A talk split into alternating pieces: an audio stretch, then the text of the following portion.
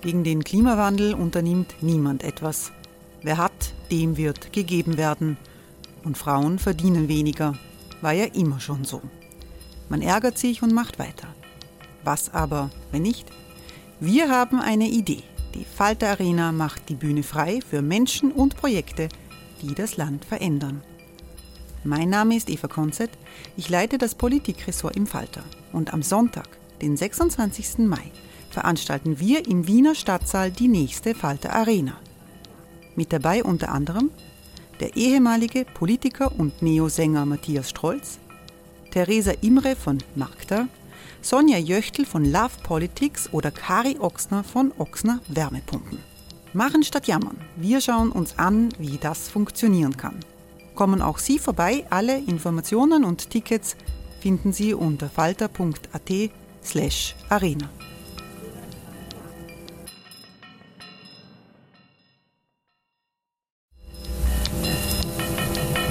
Falter-Podcasts werden durch Werbung unterstützt. Das hilft bei der Finanzierung unseres journalistischen Angebots. Hey, it's Ryan Reynolds and I'm here with Keith, co-star of my upcoming film If, only in theaters May 17th. Do you want to tell people the big news?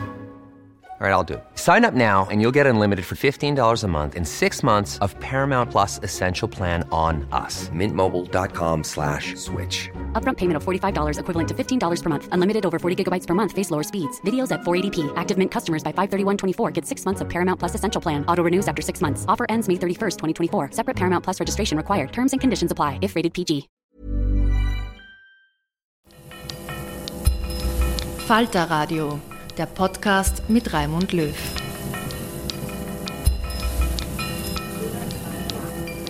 Sehr herzlich willkommen, meine Damen und Herren, im Falter. Der Sozialstaat ist der Stolz der demokratischen Gesellschaften des Westens. In den vielen Krisen der letzten Jahre hat das soziale Netz gehalten. Aber für viele Menschen war diese Zeit mit riesigem Stress verbunden durch Corona, Arbeitslosigkeit und ein überfordertes System. In dieser Sendung sprechen wir über Sozialprojekte, die in Österreich versuchen, neue Wege zu gehen. In Niederösterreich im Bezirk Kramert-Neusiedl gibt das Arbeitsmarktservice Langzeitarbeitslosen echte Jobs, nicht wie üblich Arbeitslosenhilfe mit erstaunlich positiven Resultaten. Und wir fragen, ob die Hilfe der öffentlichen Hand für besonders vulnerable Gruppen wie Kinder, die in Armut leben, nicht erfolgversprechender wäre, wenn sie jetzt nicht so knausrig ausfallen würde. Es gibt ein bahnbrechendes Projekt der Volkshilfe. Zu dieser und zu noch mehr Fragen rund um die Sozialpolitik begrüße ich sehr herzlich den Sozialminister Johannes Rauch. Guten Tag. Schönen guten Tag. Äh, der Minister war äh, Landespolitiker in Vorarlberg äh, und ist dann auf den Schleudersitz des grünen Gesundheitsministers nach Wien gewechselt. Jetzt elf Jahre, elf Monate, elf Jahre sind so nicht in der Bundespolitik. Äh, Herr Minister, auch wie muss man sich das vorstellen? Ist das eine andere Welt, in der Landespolitik zu sein, wo Sie ja viele Jahre waren und jetzt plötzlich in Wien? Ja, natürlich, eine vollkommen andere Welt, weil äh, die Dimensionen andere sind, die Geschwindigkeit äh, viel höher ist und ich ja gestartet bin äh, mit einer Ausgangssituation, die ohnehin schwierig genug war. Ich war der dritte Gesundheitsminister in der Corona-Pandemie, wo dann zuvor sehr vieles auf Gesundheit fokussiert war. Und mir war es ein Anliegen, auch Sozialminister zu sein. Das ist ein wichtiger Teil meines Ressorts. Und habe dann sehr schnell versucht, da auch Tritt zu fassen. Meine Einarbeitungszeit hat genau zwei Stunden betragen, mehr hatte ich nicht nicht wahnsinnig lang. Jetzt die Grünen in Vorarlberg sind mit der ÖVP in der Koalition seit einiger Zeit in der Bundesregierung geht es immer um mehr als in der Landespolitik. Haben eigentlich in Wien in dieser Koalition die Grünen den Spielraum, eigene Ideen vorzubringen, einzubringen? Ja, das äh, würde ich nach der kurzen Zeit im Amt schon sagen, weil es doch gelingt oder gelungen ist, auch ganz wichtige große Vorhaben umzusetzen, auf den Weg zu bringen. Äh, ich darf erinnern an die Reform oder die Milliarde, die wir ins Pflegesystem hineingebracht haben. Äh, ich darf erinnern an die Valorisierung der Sozialleistungen. Das ist wohl eine epochale Leistung, glaube ich. Äh, oder auch an die Krisenbewältigungsmaßnahmen, die wir getroffen haben. Wir sind ja permanent beschäftigt mit dem Managen irgendwelcher Krisen. Und worauf ich schon sehr achte, und damit sind wir eh beim Thema, dass der Sozialstaat eine Errungenschaft ist, die über Jahrzehnte erstritten worden ist, ähm, tragfähig und krisenfähig bleibt, auch in schwierigen Zeiten, die wir jetzt haben, weil das nicht nur eine soziale Frage ist, sondern auch eine demokratiepolitische. Noch die letzte innenpolitische, unmittelbar innenpolitische Frage. Äh, eine Regierungskoalition, die in Umfragen rund um 30 Prozent kommt, das hat eigentlich meiner Erinnerung nach noch nie gegeben. Verunsichert einen das? Dafür habe ich keine Zeit dafür haben wir keine Zeit. Also wir sind beschäftigt mit Energiekrise, mit der Teuerung, mit, den, mit dem Krieg in der Ukraine, mit Flüchtlingssituationen und sind permanent damit, äh, haben damit zu tun, äh, die schlimmsten Dinge abzuwenden äh, in dieser Republik.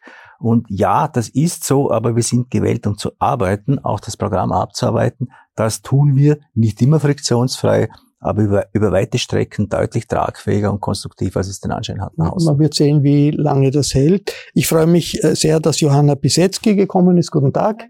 Frau Pisetzky ist Sozialexpertin der Diakonie. Die Diakonie ist die große Wohlfahrtsorganisation in Österreich äh, der evangelischen Kirche und sie ist äh, beschäftigt sich vor allem damit, wie Menschen mit Behinderungen, was für Chancen sie haben, vor allem in Schulen und äh, allgemein in, in, in der Bildung. Äh, das ist ihr Arbeitsgebiet. Ich begrüße sehr herzlich Sven Hergovic. Guten Tag. Guten Tag. Sven Hergovic ist der Chef des Arbeitsmarktservice in Niederösterreich, der nicht nur versucht, äh, arbeitssuchenden Jobs zu vermitteln, sondern eben auch neue Wege geht. Ebenfalls begrüße ich Erich Fenninger. Hallo. Hallo. Erich Fenninger ist Chef der Volkshilfe. Das ist die sozialdemokratische Wohlfahrtsorganisation. Mehr oder weniger, nicht begrenzt auf die Sozialdemokratie, aber doch, das ist doch der Kern. Und ebenfalls, hier ist meine Kollegin Nina Horacek. Hallo. Hallo. Nina Horacek hat mit ihren Recherchen im Falter zu innovativen Sozialprojekten diese Sendung angestoßen. Was war Ihr journalistisches Motiv, genau diesen Fragen nachzugehen? Naja, die drei Projekte, über die wir heute sprechen werden, eben wie kann man Kinderarmut abschaffen, wie kann man ähm, Langzeitarbeitslosigkeit abschaffen, aber auch wie kann man junge Menschen, die eine intellektuelle Beeinträchtigung haben, im Bildungssystem halten und ihnen damit Chancen geben. Das ist zum einen was, was jetzt individuell für diese einzelnen Menschen, für arme Kinder, für Menschen, die lange Zeit keinen Job gefunden haben, aber auch für Jugendliche mit einer Beeinträchtigung wichtig. Es ist aber auch gesamtgesellschaftlich wichtig und interessant. Also ich denke mal zum Beispiel im Marienthal bei diesem Arbeitslosenprojekt, da ist ja auch die Frage, die mitschwingt, welche Arbeit ist wichtig, welche Arbeit muss geleistet werden. Und die Menschen, die in diesem Projekt sind, die leisten eine wirklich wichtige Arbeit für die Gemeinschaft. Das heißt, da werden zum Beispiel, um ein, zwei Sachen zu nennen, in Kindergärten ähm, Hochbeete gebaut und die Kinder können dann garteln oder es werden Bänke gebaut oder es wird mitgeholfen in einer Schule, ähm, dass die Lehrerinnen und Lehrer mehr Zeit haben, sich um die Kinder zu kümmern und es unterstützt jemand in der Administration. Und da schwingt auch mit die Frage, was ist es uns als Gesellschaft wert, das zu leisten? Oder wenn man Kinder oder Jugendliche, junge 12, also 14, 15, 16-Jährige, die eine Behinderung haben, länger lernen lässt, dann hat man eine Chance, dass die sich mal selbst erhalten können, dass die einen Job machen können und nicht mit 15 in eine Werkstatt abgeschoben werden, wo sie vielleicht gar nicht hinwollen, weil sie nicht gern basteln. Und also das ist was. Und das andere ist auch die Frage eben, was sind unsere Kinder wert in einer Gesellschaft? Und wie ist es überhaupt möglich, ähm, Kinderarmut abzuschaffen? Das sind ja alles sehr utopische Ideen. Also eine Welt ohne Langzeitarbeitslosigkeit, eine Welt der Inklusion, eine Welt ohne Armut. Das ist ja was, was eine große Utopie ist. Und deswegen hat mich das auch so interessiert. Herr Hergovic, dieses Projekt in Grammat-Neusiedl, äh, wie groß ist das? Wie viele Leute sind da äh, erfasst? Und, und wie funktioniert das genau? Also das Wichtigste ist, dass tatsächlich jede und jeder Langzeitarbeitslose erfasst ist. Das heißt, wir garantieren allen Langzeitarbeitslosen in der Gemeinde Kramat-Neusiedl einen kollektivvertraglich entlohnten Arbeitsplatz. Bislang hatten wir 120 Langzeitarbeitslose, die durch dieses Projekt profitiert haben und worauf wir stolz sind, ist, dass wir seit mehr als eineinhalb Jahren tatsächlich keinen einzigen Langzeitarbeitslosen mehr in der Gemeinde haben. Und die Jobs hat äh, Nina Horacek beschrieben, das sind Jobs, die jetzt nicht hochqualifizierte Jobs sind, sondern Jobs, die anfallen, also sozusagen öffentliche Arbeiten, die vorgegeben von der öffentlichen Hand äh, äh, geschaffen werden, oder? Das sind tatsächlich sehr unterschiedliche ähm, Jobs, weil ja die Menschen, die langzeitarbeitslos auch unterschiedlich sind und das muss eben für die jeweilige Person passen. Das ist durchaus eine Herausforderung für jeden, da einen Arbeitsplatz zu schaffen, der auch den individuellen Qualifikationen und auch den individuellen Einschränkungen entspricht. Weil was man sich vorstellen muss, ist, dass wir natürlich sehr viele Menschen haben, die aufgrund oft großer gesundheitlicher Beeinträchtigungen Schwierigkeiten haben, Jobs zu finden. Und das war auch ein Grundgedanke, der hinter diesem Projekt steckt, dass wir für Menschen, ähm, die wir jetzt zurücklassen in der Gesellschaft, dass wir für die wieder Arbeitsplätze schaffen müssen. Ich möchte vielleicht ein Beispiel nennen. In den 70er Jahren war es ganz normal, dass man in jedem Ministerium Aktenträger gehabt hat, dass man in jedem größeren Industriebetrieb Menschen gehabt hat für einfache Hilfstätigkeiten. Und diese Jobs sind jetzt alle weg. Aber die Menschen gibt's ja noch. Und die Frage, die wir uns stellen müssen, ist, ob es wirklich sinnvoll ist, dass wir diese Menschen jetzt im System Langzeitarbeitslosigkeit finanzieren oder ob es nicht sinnvoller wäre, für diese Menschen zusätzliche Arbeitsplätze, kollektivvertraglich entlohnte Arbeitsplätze zu schaffen, weil Arbeitsbedarf gibt's ja ganz viel. Es gibt ja, wenn man mit offenen Augen durch die Gesellschaft geht, ganz viel, was da nicht erledigt wird, was sinnvoll wäre, zusätzlich zu erledigen. Und auf der anderen Seite glaube ich, dass es letztlich eine Gesellschaft zersetzt, wenn wir große Teile der Gesellschaft eben nicht über Arbeit integrieren und die nicht teilhaben können, sondern oft jahrzehntelang in der Langzeitarbeitslosigkeit verharren müssen. Wie lange können diese Personen in diesen öffentlichen äh, Jobs sein und wie viel kostet das? Also die Personen können bis zum Projektende, das ist 2024, also dreieinhalb Jahre, haben sie hier eine Arbeitsplatzgarantie. Das Ganze wird ähm, evaluiert von den Universitäten Wien und Oxford. Und je nachdem, wie die Evaluierungsergebnisse ähm, ausfallen, werden wir dann darüber entscheiden, was ab 2024 mit dem Projekt passiert. Die fiskalischen Kosten, also das Projekt, weil Sie die Kosten angesprochen, das Projekt ist natürlich sehr, sehr teuer. Aber was man nicht vergessen darf, was noch teurer ist, ist Langzeitarbeitslosigkeit selber. Die fiskalischen Kosten eines Langzeitarbeitslosen betragen pro Jahr und Langzeitarbeitslosen rund 30.000 Euro. Und das Projektbudget beträgt genauso 30.000 Euro pro Person. Das heißt, die Kosten, ob wir Langzeitarbeitslosigkeit finanzieren oder Arbeit finanzieren, das ist nicht der große Unterschied. Der große Unterschied ist, glaube ich, was es mit einer Gesellschaft macht ob ich einen Teil der Gesellschaft zurücklasse oder ob ich sie eben über Arbeit in diese Gesellschaft integriere. Diese Rechnung würde die heißen, wenn man allen Langzeitarbeitslosen einen öffentlichen Job schafft, kostet das gleich viel wie jetzt die Arbeitslosenzahlungen? Äh, ich gehe davon aus, wir geben ja jetzt 8 Milliarden Euro im Jahr für das System Langzeitarbeitslosigkeit aus. Also das ist schon viel Geld, das da jährlich in die Arbeitslosigkeit ähm, fließt.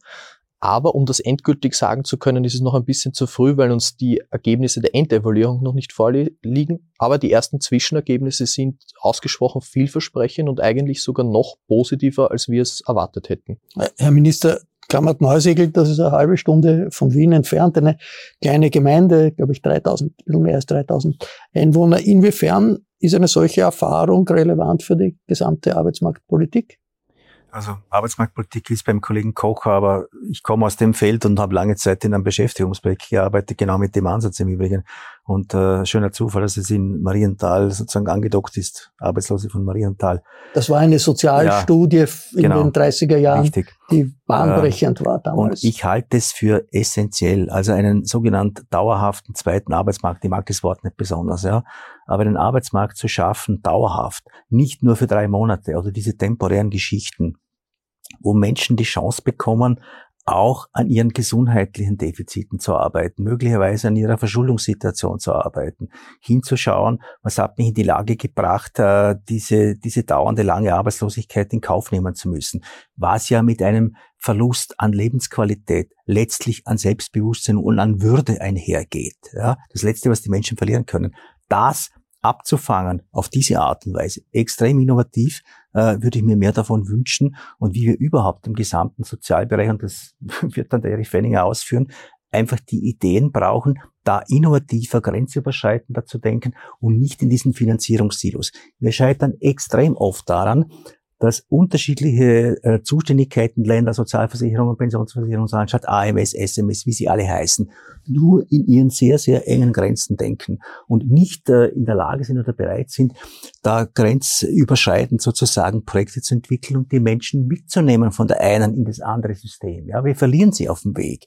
Und äh, das finde ich ganz großartig in der Hinsicht, da, dass sie das Nina Horacek, wenn man äh, Report, also berichtet, Reportage macht in Kramat Neusiedl, äh, was sind die, die Unterschiede zwischen jemandem, der langzeitarbeitslos ist und jemand, der in diesem Programm äh, da vom äh, finanzierten, öffentlich finanzierten äh, Jobs drinnen ist. Ich glaube, da muss man sich nur vorstellen, ähm, stellen Sie sich vor, Sie gehen stehen jeden Tag in der Früh auf und wissen nicht, was sie tun sollen. Sie haben nichts zu tun und am Ende des Abends, also am Abend denken sie sich, Gott sei Dank ist der Tag vorbei und sie wissen, der nächste Tag kommt und sie haben wieder nichts zu tun. Das ist einfach frustrierend. Und ähm, mir ist dort aufgefallen, es waren sehr unterschiedliche Menschen, manche mit Migrationshintergrund, manche ohne, manche sehr jung, also zum Beispiel auch Frauen, die sagen, in der Ausbildung ein Kind bekommen haben, dann die Ausbildung abgebrochen haben, dann ist das Kind drei, vier, Scheidung und so weiter und sie steht eigentlich ohne Job da. Ähm, andere haben lang bei einer Unternehmung gearbeitet, dann geht das ein und dann findest halt mit 50, 55 nichts mehr. Und was all diese Leute, wo die Biografien so unterschiedlich waren, verbunden hat, war, dass sie irgendwie fröhlich waren. Also sie haben einfach eine Aufgabe gehabt. Sie haben gewusst, ich arbeite meine, keine Ahnung, 30 Stunden die Woche.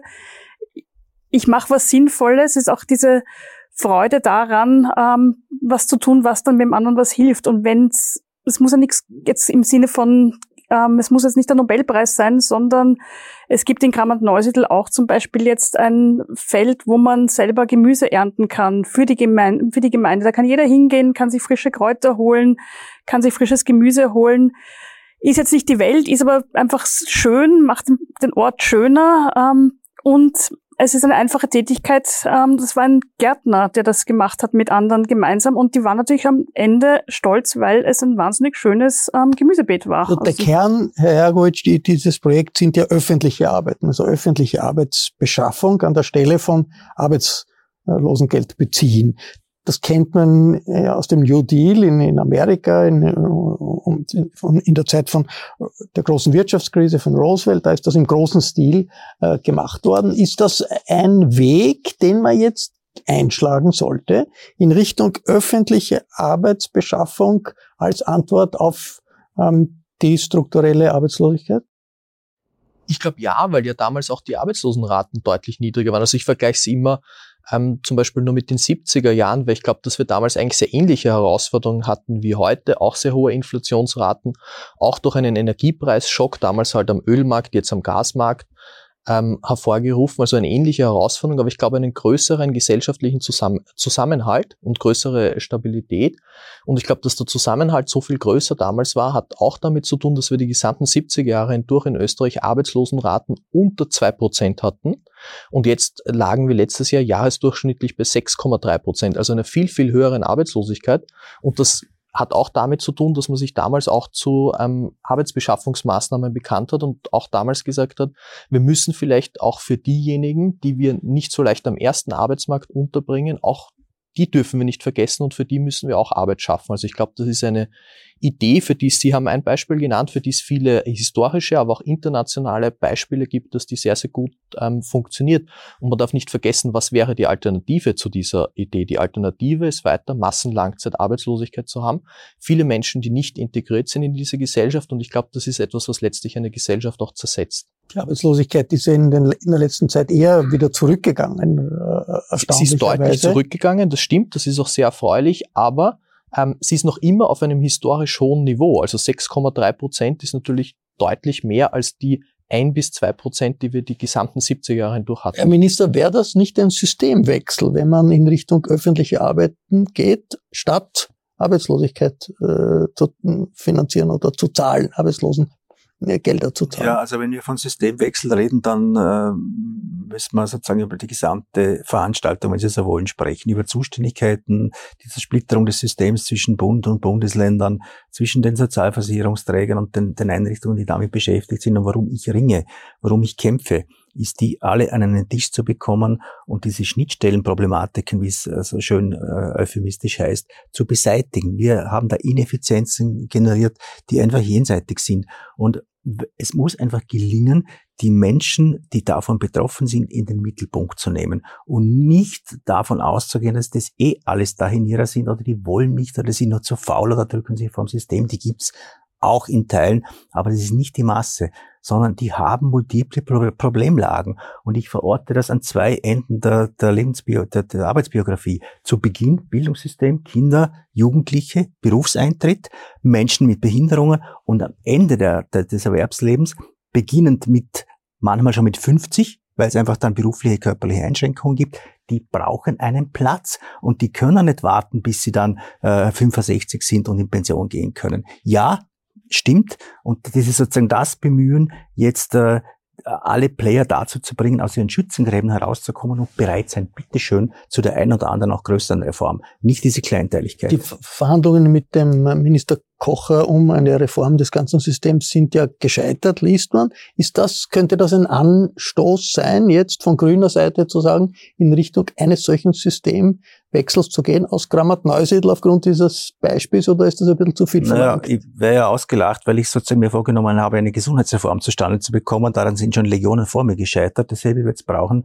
äh, im Bereich der Gestaltung der Sicherungssysteme, der sozialstaatlichen Absicherung und ähnlichem mehr.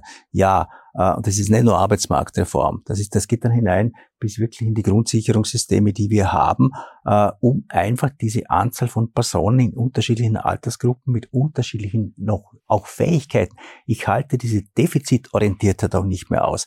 Die Menschen sind nicht nur sozusagen unfähig, bestimmte Dinge zu machen oder behindert. Die haben Ressourcen, die haben Fähigkeiten und die ernst zu nehmen, äh, wieder zu erwecken und dann einzubetten in ein, in ein System der Teilhabe, das dann geht von ich kann nur arbeiten, aber bezahlterweise einen Tag in der Woche, bis hin zu ich kann es 20, 30 Stunden machen. Und in dieser Palette bewegen wir uns. Äh, bei einem anderen Projekt, das wir hier besprechen wollen, geht es um äh, den Kampf gegen Kinderarmut. Da ist von der Volkshilfe ein Projekt betrieben, das hat den Titel Kindergrundsicherung. Erich Fenninger, wenn man von Kinderarmut redet, da denkt man vielleicht zuerst an Rumänien oder an die Straßenkinder in äh, Brasilien. Wie dramatisch ist das in Österreich? Here's a cool fact. A crocodile can't stick out its tongue. Another cool fact, you can get short-term health insurance for a month or just under a year in some states. United Healthcare short term insurance plans are designed for people who are between jobs, coming off their parents' plan, or turning a side hustle into a full time gig. Underwritten by Golden Rule Insurance Company, they offer flexible, budget friendly coverage with access to a nationwide network of doctors and hospitals. Get more cool facts about United Healthcare short term plans at uh1.com. Die Situation ist dramatisch aus meiner Sicht. Wir leben in einem der reichsten Länder der Erde und trotzdem äh, gibt es viele Menschen, die die Lebensvoraussetzungskosten nicht finanzieren können. Die Kinder sind davon betroffen. Vor kurzer Zeit hat man noch sagen können, jedes fünfte Kind ist betroffen. Äh, mittlerweile ist es etwas mehr als jedes vierte Kind, das von Armut betroffen ist, das hier in Österreich lebt. Also wir haben eine Menge von, in Zahlen ausgedrückt, von 368.000 Kinder und Jugendlichen in der letzten Messung.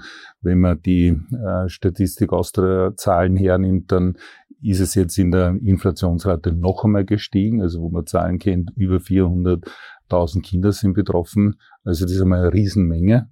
Und äh, diese Kinder äh, leiden unter diesen elterlichen Zwangsbedingungen, einer sozioökonomischen, marginalisierten, fragilen Lage und sind hoch belastet, ob des Mangels an Geld. Äh, Geld ist für sie, für die Kinder omnipräsent, ohne dass die Familie ein Geld hat.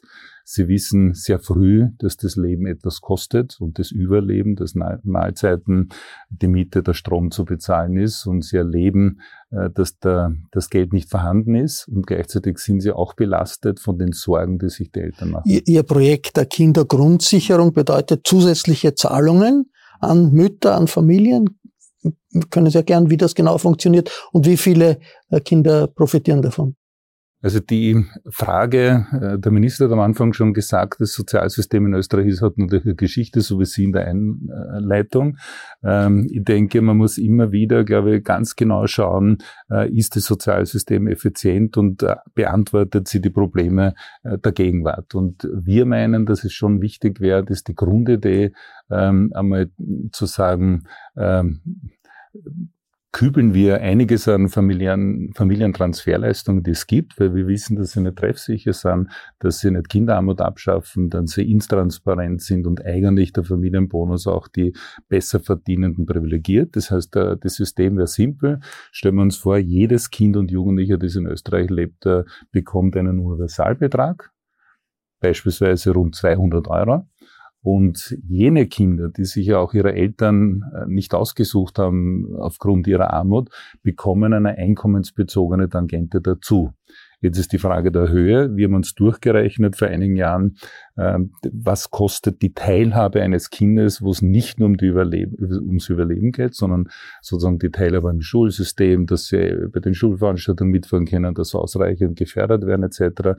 Und das könnte man für die unteren Einkommensbezieher dazugeben. Universalbetrag. Wie, wie, wie viele Personen sind in Ihrem Projekt drinnen, die Ne, wir haben jetzt zunächst bekommen. begonnen, ein Forschungsprojekt muss unterscheiden, also wo wir 30 Kinder in etwa untersucht haben, am Beginn, wie es ihnen geht in der Armut und dann zwei Jahre lang die Kinder Grundsicherung ausbezahlt haben. Wir sehen eine unglaublich positive Veränderung in dieser Zeit und jetzt äh, sammeln wir auch Spenden, wo wir die Kinder, die armutsbetroffen sind, solange wir noch keine Kindergrundsicherung in Österreich implementiert haben, auch nachhaltig unterstützen. Nina Horacek, das ist keine gigantisch große Gruppe, 30 Personen, die da jetzt. Im Forschungsprojekt, ja. Im, im Ganzen, aber die von hier, wo sie, wo sie überprüfen, was hat das für Auswirkungen, dass, dass die Familien mehr Geld bekommen, die Kinder mehr Geld bekommen. Was sind das für Familien? Wie, wie haben Sie das erlebt bei der Recherche? Ja, ich habe jetzt vor kurzem, also vorige Woche war ich bei einer Familie, die ähm, jetzt nicht direkt in dem Projekt ist, weil das ist ja schon quasi abgeschlossen, mehr oder weniger, sondern die eben von der Volkshilfe unterstützt wird. Ähm, da hat die Mama sich gemeldet jetzt im August, weil sie nicht mehr wusste, wie sie die Schulsachen finanzieren soll. Der Bub ist jetzt gerade elf Jahre alt geworden. Die Mutter ist Alleinerziehende. Das ist auch ein Problem, das wir in Österreich haben. Ähm, Vater gibt's keinen sozusagen. Ähm, Vater ist nicht vorhanden. Vater zahlt nichts. Diese Mütter haben eigentlich keinen Anspruch, dass sie vom Staat was kriegen. Das heißt, da gibt's nur das eine Einkommen. Die Mama arbeitet auch. Die arbeitet 20 Stunden, hatte vor kurzem eine schwere Operation, kann deswegen auch nicht mehr arbeiten. Und ich habe den Boom gefragt, was er sich wünscht. Und dieses Kind ist elf Jahre alt und jeder und jeder, die Kinder hat, weiß, was man da für Wünsche hat. Ich meine, die Listen zu Weihnachten meiner Kinder waren immer sehr beeindruckend, was man sich da alles wünschen kann. Dieser Bub hatte keinen Wunsch. Er hat gesagt, er wünscht sich nichts. Weil er genau weiß, es geht sich eh nicht aus. Dann habe ich ihn gefragt, ob er Taschengeld kriegt. Er hat gesagt, na, er will auch keins haben, weil wo soll denn die Mama das hernehmen? Also dieser Bub wusste ganz genau schon, ähm, was was kostet auf der Welt. Und ich habe dann ein bisschen nachgebohrt und gesagt, na, irgendwas wird es ja wohl geben, was du gern hättest. Und dann hat er gesagt, na, er würde sich wünschen, dass die Mama einmal in ein Einkaufszentrum gehen kann und nicht auf die Preise schauen muss und einfach was für sich kaufen kann. Das heißt, diese Kinder übernehmen sehr viel Verantwortung für ihre Eltern, verlieren auch das Kindsein, und, und haben natürlich auch schlechtere Chancen in der Schule, weil es gibt keine Nachhilfe, die man sich leisten kann. Also das heißt, wir, diese Kinder leben mit Diskriminierung von Anfang an in einem eigentlich sehr reichen Land. In diesem Projekt der Volkshilfe, da bekommen diese Familien dann im Monat wie viel mehr? Je nachdem, wie das Familieneinkommen ist. Also es ist irgendwo, wenn ich es richtig im Kopf habe, also ganz, also wenn man ganz, ganz wenig hat, dann ist man irgendwo bei 625, wenn ich es richtig im Kopf habe. Euro zusätzlich Euro zusätzlich, also und dann Leute, die gut verdienen, ähm, die ein gutes Einkommen haben, kriegen halt das, was sie heute auch kriegen. Das sind die, wie die ungefähr wie die Familienbeihilfe um die 200 Euro. Das heißt, es kriegt jedes Kind kriegt was. Die, die es mehr brauchen, kriegen auch mehr. Und das Interessante ist, dass man sich auch gewisse Folgekosten damit erspart, weil es einfach bekannt ist, dass Armut krank macht. Armut zerstört Bildungschancen. Das heißt, ähm, diese Kinder starten nicht ähm, dort, wo andere Kinder starten in unserer Gesellschaft. Und das vererbt sich dann auch weiter. Und das könnte man dadurch abfedern. Ich glaube, wenn ich es richtig im Kopf habe, es gibt dann verschiedene Berechnungen, ist man dann, sagen wir mal, in ganz Österreich sagt, man macht das morgen, dann hat man Kosten von ungefähr 500 bis 700 Millionen Euro, ist ein großer Betrag. Aber der Kern, äh, Herr Fenninger, ist mehr Geld zu zahlen. Es gibt ja in Österreich viele äh, Transfers auch an, an, an Familien mit, mit äh, äh Kindern, Kinderbeihilfe, was weiß ich, also auch, auch Kommunen, Bundesländer. Es gibt viele Möglichkeiten. Also ist der Kern ist, man müsste das erhöhen um diese 200, vielleicht 300 oder mehr Euro pro Monat um die Situation äh, zu erleichtern? Oder ist das was ganz anderes? Ich würde es nicht mehr unbedingt einmal kurz äh, benennen, sondern wir haben viele Familientransferleistungen und ich glaube, man müsste jetzt überprüfen, welche sind für uns wichtig als Eltern und als Kinder.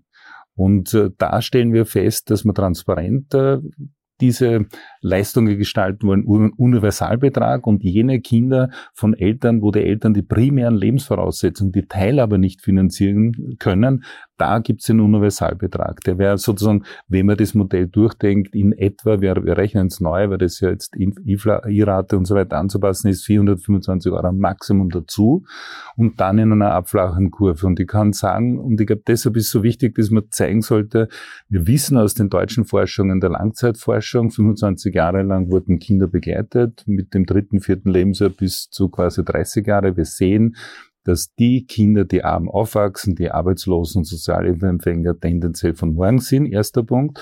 Und zum zweiten Mal, wie Nina Horacek schon gesagt hat, wir sehen eindeutig die Folgekosten äh, sehr früh chronisch erkrankt durch die psychische Belastung, äh, die die Kinder ausgesetzt sind, keine Teilhabe etc. Das heißt, wenn wir diesen Weg gehen, äh, sozusagen würden wir sehr schnell nicht nur mehr Kosten ausgeben, sondern eigentlich grundsätzlich innerhalb von zehn Jahren weniger Geld ausgeben, weil wir viele andere Sicherheiten eine bundesweite Kindergrundsicherung. Genau. Herr Minister von, sagen wir 450 Euro, vielleicht mehr bei bedürftigen Familien.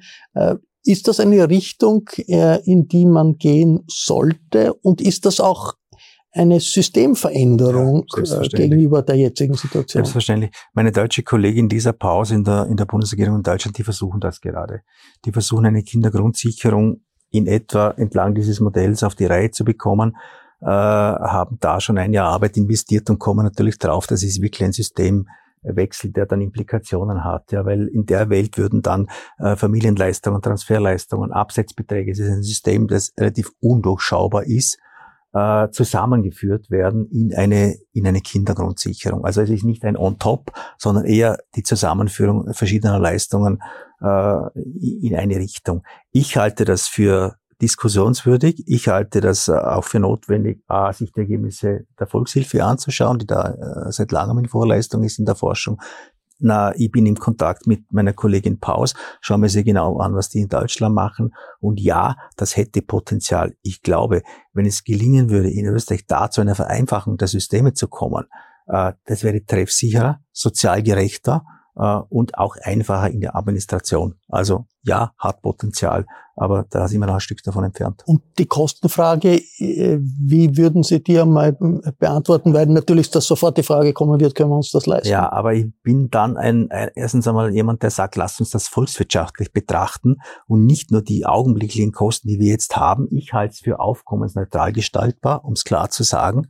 Äh, und die die volkswirtschaftlichen Effekte, die wir generieren, durch mehr Gesundheit, äh, bessere Arbeitsbiografien, nicht hinauskippen aus Bildungskarrieren, die sind am Ende fulminant. Das Beispiel ist genannt worden, was, was Langzeitarbeitslosigkeit kostet. Und vielleicht sollten wir in der Republik endlich auch beginnen, sozusagen die Volkswirtschaft in Langzeitrechnungen anzustellen und nicht nur die augenblicklichen Kosten äh, im System. Und die wird dann sprechen von Investitionen und nicht von Kosten. Also die Kindergrundsicherung ist dann eigentlich in der Diskussion ein Aspekt wie grundsätzlich die Diskussion um Grundsicherung oder ein Grundgehalt, äh, die, naja, es ja auch im, in, der, in der Sozialpolitik würde gibt, nicht, oder? Würde ich nicht vermischen, weil die Debatte ums Grundeinkommen ist dann nochmal eine ganz andere. Aber dass in Österreich, ja, jedenfalls Kinder, eigentlich alle Personen, ein Grundrecht haben auf eine Absicherung der Existenz ohne äh, sozusagen Voraussetzungen erbringen zu müssen, einfach weil sie da sind und weil sie ein Recht haben, grundabgesichert zu sein,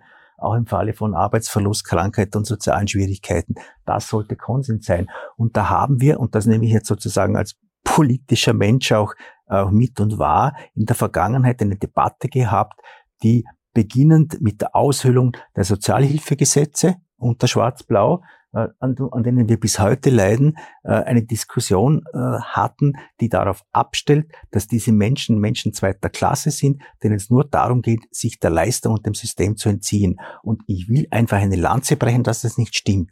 Ja, es gibt äh, Fälle, wo das geschieht, dem wird auch nachgegangen, das wird auch sanktioniert äh, vom AMS aber es ist eine Fehleinschätzung zu glauben, dass die alle sich dem System entziehen Und wollen. Eine solche äh, Kindergrundsicherung, Herr Fenniger, wäre ja unabhängig davon, was jetzt die Eltern mit dem Geld machen, oder? Grundsätzlich ja, aber das prüft auch die Familienbeihilfe. Jetzt wird auch nicht geprüft, ob tatsächlich das Geld für die Familie verwendet wird. Das Zweite, es ist ein Mythos zu glauben, dass ärmere Menschen sozusagen das weniger Geld, was sie haben, nicht ins Kind investieren. Wir sehen in allen Forschungen international von den Vereinigten Staaten, UK, Deutschland etc., dass die Mittel immer eingesetzt werden, primär fürs Kind. Also das Kind zuerst, kann man sagen, in den Familien. Ich habe noch nie eine Wohnung äh, besucht von armutsbetroffenen Menschen, Menschen, wo das Kind nicht die schönste Lage hat in der Wohnung. Ich habe noch nie erlebt, dass äh, zuerst die Eltern für sich Gewand kaufen, sondern immer zuerst für die Kinder, dass bei ihnen zurückgehalten wird und in die Schule investiert wird. Das ist die Grundbewegung. Ähm, deshalb wissen wir auch, dass das Geld ankommt und es gibt vielleicht drei bis vier Prozent, geht man international davon aus, wo es schwierig ist aufgrund multipler psychischer Erkrankungen etc. Und dort wird man die äh, Eltern auch unterstützen können. Wir haben in jedem Bezirk äh, Sozialarbeiterin der Kinder-Jugendhilfe und des Sozialreferats und damit ähm, denke, können wir auch äh, beweisen, dass das äh, Geld beim Kind ankommt. Ein Bereich, in dem sich in der Pandemie Lücken aufgetan haben in der gesellschaftlichen Solidarität, ist die Unterstützung schwerbehinderter Kinder, die in die Schule gehen oder in die Schule gehen wollen und das ab einem bestimmten Zeitpunkt nicht mehr können. Frau Pisetzky, wo ist das Problem? Diese Lücken, die gibt es schon lange, die haben sich nicht erst in der Pandemie aufgetan, aber wir sind sehr froh, dass diese Lücke jetzt stärker in die, ins Zentrum der Aufmerksamkeit rückt. Ähm, das, was Sie jetzt angesprochen haben und, und was die Nina Horacek auch zuvor schon erzählt hat, da geht es um Jugendliche, um Schülerinnen und Schüler nach Ende der Pflichtschulzeit, die also neun Jahre in die Schule gegangen sind. Also oder also zehn 14, Jahre. 15. Genau, 14, 15. Ähm, und für diese Kinder mit Behinderungen, meistens mit Lernschwierigkeiten, für die gibt's nach Ende der Pflichtschulzeit eigentlich keine Möglichkeiten mehr in Österreich in die Sekundarstufe 2 zu gehen, also nach der Pflichtschule noch weiter zu lernen. Und die Pflichtschule, das ist in speziellen pädagogischen Einrichtungen, in Sonderschulen, Auch, oder? Nein, nicht nur. Nicht nur. Nicht nur. Auch in der ganz regulären äh, Mittelschule. Endet dann nach neun Schuljahren die Schulpflicht. Ein zehntes Schuljahr kann zumeist noch drangehängt werden, aber dann wird's schwierig. Und viele Kinder mit Behinderungen würden aber so sehr davon profitieren, auch nach dieser Zeit ähm, noch weiter lernen zu können. Also auch mit 15, 16, 17. Genau, so wie, so wie der Weg auch für andere Schülerinnen äh, und Schüler offen steht. Und Warum ist das nicht möglich? Und wenn mhm. Eltern das wollen oder die Kinder das wollen, was passiert dann? Äh, Warum es nicht möglich ist, ähm, da gibt es mehrere Gründe. Der eine Grund ist, dass der Lehrplan nicht existiert. Der Lehrplan für diese spezielle Gruppe der Kinder mit Behinderungen endet nach neun Schuljahren. Ähm, das heißt, es ist im System nicht vorgesehen. Unsere Schule funktioniert nach Lehrplan und wenn es danach eigentlich nicht vorgesehen ist, dass die Kinder noch weiter in die Schule gehen, dann wird es schwierig. Äh, zudem gibt es momentan auch sehr knappe Personalressourcen im Schulwesen. Das äh, ist auch ein altbekanntes Thema. Und da wird halt auch die Änderung nicht primär dort stattfinden, wo es eh schon nicht vorgesehen ist, sondern der Status quo aufrechterhalten. Wie viele Kinder gibt's, sagen wir in Wien, die mhm. gerne noch weiter in die Schule gehen würden, mhm. mit 15, 16, die das aber nicht können? Mhm. Ungefähr. Also österreichweit haben wir, ist gerade die Zahl vom Bildungsministerium genannt worden, dass es 500 Schülerinnen und Schüler betrifft. Ähm, die Statistik in dem Bereich ist aber eher mangelhaft, weil die, die's, äh, wenn es nicht geht, wenn es nicht vorgesehen ist, dann werde ich mich ja auch nicht sonderlich darum bemühen, dass es für mein Kind möglich wird, wenn ich eigentlich eh immer nur gegen Mauern renne. Das heißt, ich bin da ein bisschen vorsichtig, was die Zahl anbelangt. Und in Österreich gibt es wenige Möglichkeiten, dass Schülerinnen nach der neunten Schulstufe noch weiter in die Schule gehen. Es gibt Pilotprojekte. Eins davon hat die Frau Horacek auch besucht.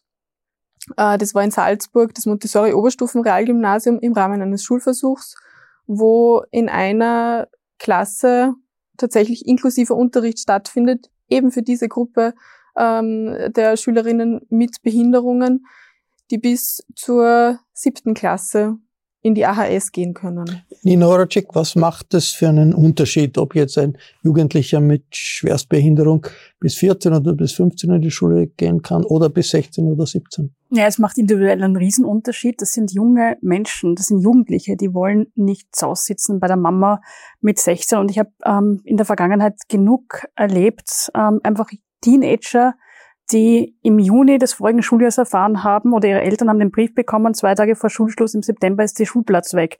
Und seitdem hockt der Bursche, also einer fällt mir jetzt ein, der Mario, über den ich auch berichtet habe, mit frühkindlichem Autismus, der sitzt zu Hause mit der Mama 24 Stunden. Ich weiß nicht, welcher 16-Jährige oder welche 16-Jährige das quasi als Traum gehabt hätten, jeden Tag mit der Mama zu Hause.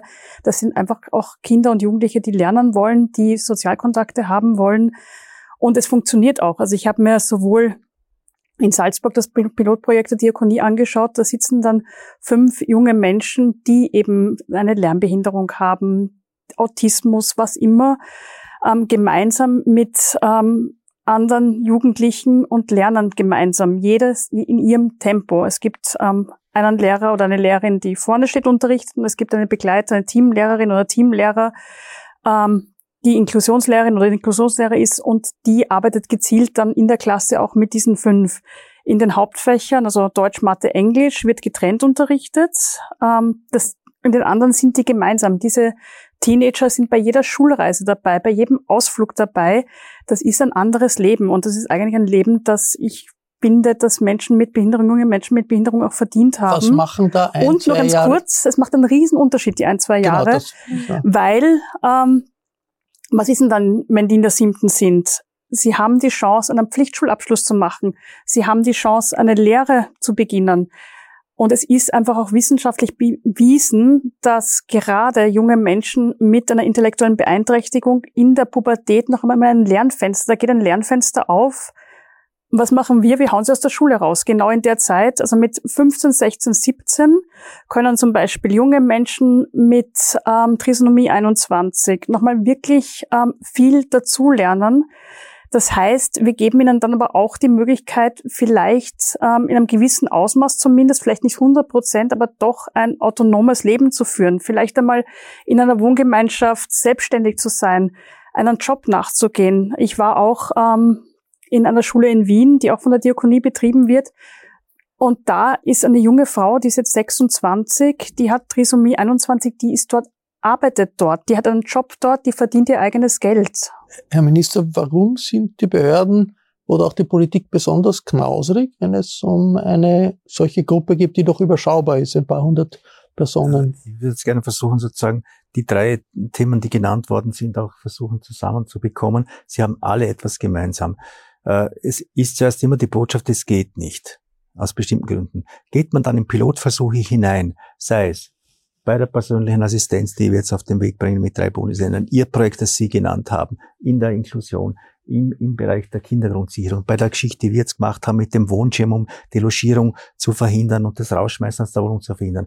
Du kannst beweisen entlang von Pilotprojekten, ja, es geht. Und der Punkt ist, die Gesamtsystemänderungen brauchen Zeit, aber wir haben jetzt akut Handlungsbedarf. Und ich bin ein Verfechter davon, diese Pilotversuche, die es gibt, herzunehmen, wo es funktioniert. Ihr Beispiel, äh, dein Beispiel, das Beispiel der Inklusion und sie dann auszurollen auf die Bundesländer und auf die Republik. Ja, da schneller zu werden, innovativer zu werden, bereit zu sein, über die Systemgrenzen hinauszudenken und nicht immer nur zu befürchten, das kostet am Ende mehr Geld. Es bringt gesamtstaatlich und volkswirtschaftlich betrachtet enorm viel. Und das ist sozusagen mein Versuch, um eine politische Vision oder Mission, wenn Sie so wollen, das voranzutreiben. Da knie auf den Bundesländern drauf, auf den Sozialpartnern drauf, auf allen Playern, die in ihren sozusagen Häusern sitzen und, und mir erklären wollen, dass bestimmte Dinge nicht gehen. Ich kriege dauernd erklärt, warum es nicht geht. Dann sage ich, lasst es uns versuchen. Ist die Lobby in dem Bereich vielleicht zu schwach, der Leute, die Ja. sagen, bi- bitte, wir müssen uns für diese Gruppe Das Problem ist also gerade, um wenn die es um kümmern? Jugendliche und Kinder mit Behinderung geht, dass die, El also jeder, der kleine Kinder hat oder Kinder hat, weiß, da ist man eh schon so im Stress. Jetzt haben die Kinder, die noch mehr Bedürfnisse haben, da fehlt oft auch einfach die Kraft und die Energie, da was weiterzubringen. Wobei man sagen muss, dass das Thema jetzt doch bekannter wurde, liegt an engagierten Eltern, die einfach sagen, wir sehen es nicht ein, warum muss unser Kind mit 15 in die Werkstatt gehen und dann, ich weiß nicht, irgendwie... Und da gibt es in Wien eine Initiative, genau, Initiative die, die sich, wendet sich an die Bildungsdirektion und sagt, bitte, Genau, die hat auch schon mehr als 50.000 Unterschriften und man muss auch sagen, das ist ein blinder Fleck in Österreich, leider immer noch ein bisschen und wir sind sowas von hinten nach. Also wenn die Regierung da einen Zahn zulegen würde, wäre das gut, weil Italien hat 1977 eingeführt, dass Kinder mit intellektueller Behinderung gemeinsam unterrichtet wird. 77, da bin ich auf die Welt gekommen. Wir haben jetzt quasi 45 Jahre verschlafen. Man könnte vielleicht mal weitermachen. Spanien ist normal. In Spanien hat ein junger Mann mit Trisomie 21 ein Studium abgeschlossen. Also es geht, aber in Österreich geht's gar nicht, weil man sich gar nicht so weit kommen lässt. Ein, ein Aufbruch in der Sozialpolitik, das wäre mal ein bisschen etwas Neues in der österreichischen äh, Diskussion. Danke für die Runde hier, einmal jenseits der aktuellen Innenpolitik, Danke, dass Sie zugehört haben und zugesehen haben. Äh, der französische Philosoph Michel Foucault hat einmal gesagt, wie eine Gesellschaft mit den schwächsten Gruppen umgeht, das bestimmt ihren Charakter. Und das soll, sollten wir uns vielleicht vor Augen halten. Unerwartetes gibt es regelmäßig im Falter, genau genommen jede Woche. Ich darf Ihnen daher ein Abonnement des Falter ans Herz legen. Ich verabschiede mich im Namen des gesamten Teams. Bis zur nächsten Folge.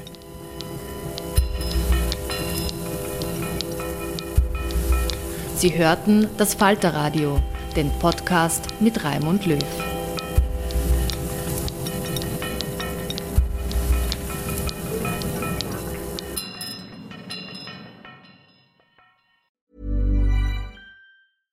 This message comes from BOF sponsor eBay. You'll know real when you get it. It'll say eBay Authenticity Guarantee. And you'll feel it. Maybe it's a head turning handbag a watch that says it all, jewelry that makes you look like the gem, or sneakers and streetwear so fresh every step feels fly. eBay gets it. So look for the blue check mark next to that thing you love and be confident that every inch, stitch, sole, and logo is checked by experts. With eBay Authenticity Guarantee, you can trust that feeling of real is always in reach.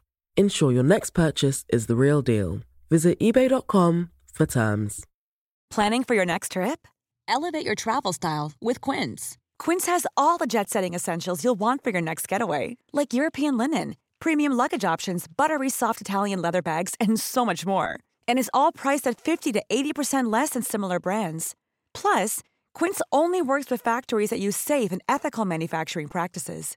Pack your bags with high-quality essentials you'll be wearing for vacations to come with Quince. Go to quince.com slash pack for free shipping and 365-day returns.